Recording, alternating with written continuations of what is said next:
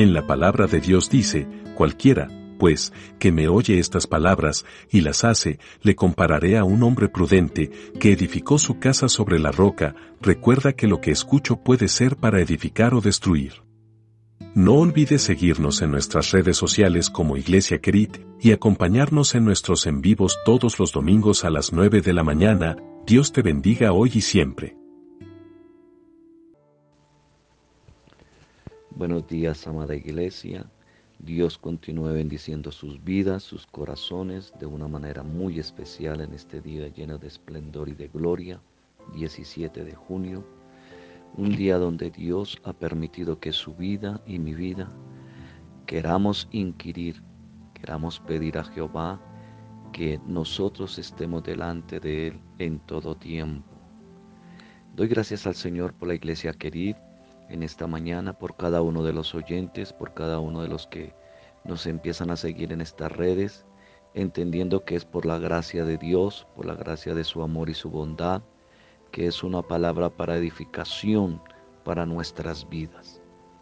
Y el consejo bíblico hoy está en el libro de los Salmos, capítulo 27, verso 4, donde dice de la siguiente forma, Una cosa he demandado a Jehová, esta buscaré esté yo en la casa de Jehová todos los días de mi vida, para contemplar la hermosura de Jehová y para inquirir, es decir, contemplar en su templo.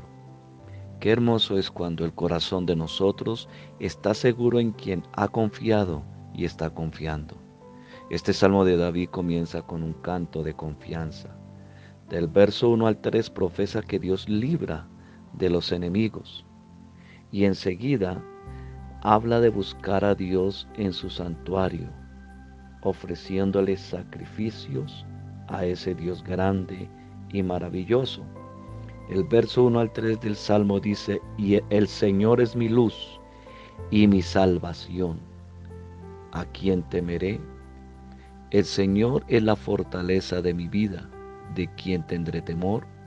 Cuando los malhechores vinieron sobre mí para devorar mis carnes, ellos, mis adversarios y mis enemigos, tropezaron y cayeron.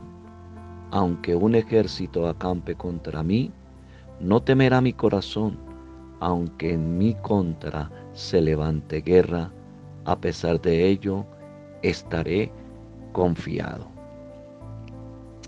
Qué preciosa palabra de confianza, en esos versos profesa el salmista que Dios lo libra de sus enemigos. Y enseguida habla de buscar a Dios, dice el Salmo y dice el Salmo 27:4, una cosa he demandado a Jehová, esta buscaré, que esté yo en la casa de Jehová todos los días de mi vida. Para nosotros hoy día este canto nos enseña que en nuestro diario vivir podemos estar seguros y vivir confiados que si vivimos para Él, no en forma religiosa o por tradición, entonces brotará de nuestro corazón un cántico de alabanza y de adoración y gratitud a nuestro Rey y Señor Jesucristo. Y el verso 4 del Salmo 27 dice, y esta gratitud es manifiesta, muestra el salmista en una petición que muestra ese amor por la morada de Dios y su manifestación con su presencia. Esto lo dice en el Salmo, en el verso 8 del Salmo 26, dice el mismo salmista, oh Señor, yo amo la habitación de su casa. Aleluya. Oh Señor, yo amo la habitación de su casa. Cuando leo este verso bíblico, este me lleva a pensar cuando Pablo inspirado por el Espíritu Santo nos dice que no ignoremos que somos templo del Espíritu Santo. ¿Qué quiero dar a entender con esto? Que el hábitat del Espíritu de Dios está en los que por la fe en Cristo hemos nacido de nuevo. Y de la abundancia de la vida de Él brota nuestro amor por su morada para llevar una vida de ofrenda, de sacrificio, de alabanza en nosotros como templo, donde podemos contemplar diariamente la hermosura de la deidad de Dios como Padre, como Hijo y como Espíritu Santo. Qué precioso, amada iglesia. Usted y yo somos ese templo y somos esa morada del Espíritu Santo de Dios que cuando nos congregamos como iglesia en un lugar, podemos contemplar la hermosura de Dios en nuestro hermano, en nuestro prójimo.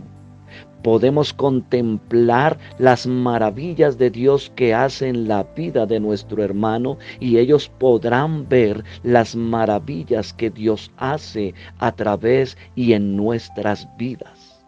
Por eso el salmista en este salmo de confianza y de gratitud hace una petición a Jehová y la busca. que busca? Que él esté en la casa de Jehová todos los días de su vida.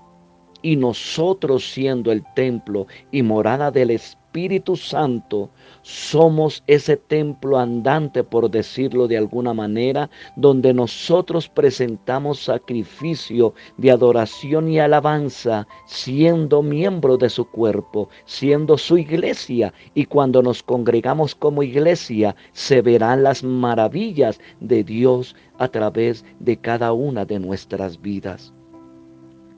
Por eso Pablo en 1 Corintios 6, 19 al 20 dice la siguiente forma, ¿O ignoráis que vuestro cuerpo es templo del Espíritu Santo, el cual está en vosotros, el cual tenéis de Dios, y que no sois vuestros? Porque habéis sido comprados por precio. Glorificad, pues, a Dios, a Dios en vuestro cuerpo y en vuestro espíritu, los cuales son de Dios.